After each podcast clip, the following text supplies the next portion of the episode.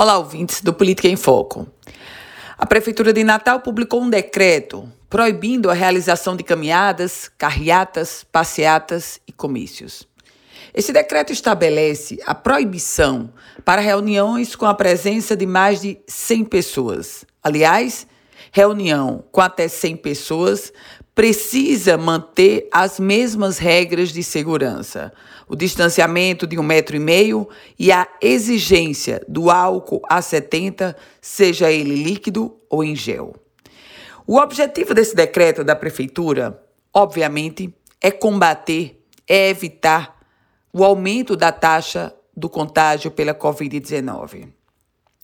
Naturalmente, que, pelo fato do prefeito Álvaro Dias ser candidato à reeleição e termos outros 13 candidatos disputando o mesmo cargo, claro que eles vão judicializar essa questão. Eles vão entrar com ações na justiça eleitoral contra essas manifestações.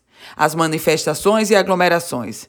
Mas, independente de entrar na questão política, eleitoral, partidária, de interesses dos 14 que buscam o Palácio Felipe Camarão, é importantíssimo atentarmos que as manifestações, as aglomerações, as carreatas, as caminhadas que estão ocorrendo em Natal e no interior do Rio Grande do Norte, isso é um atentado contra a própria vida no contexto em que estamos em um momento de pandemia.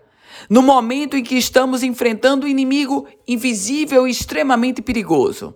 Não entro na discussão da política eleitoral, entro na discussão da sensatez de termos sim a proibição dessas grandes aglomerações, já que os políticos e os eleitores, por si só, não têm a exata noção do perigo que essas manifestações representam. Eu volto com outras informações aqui no Política em Foco com Ana Ruth Dantas.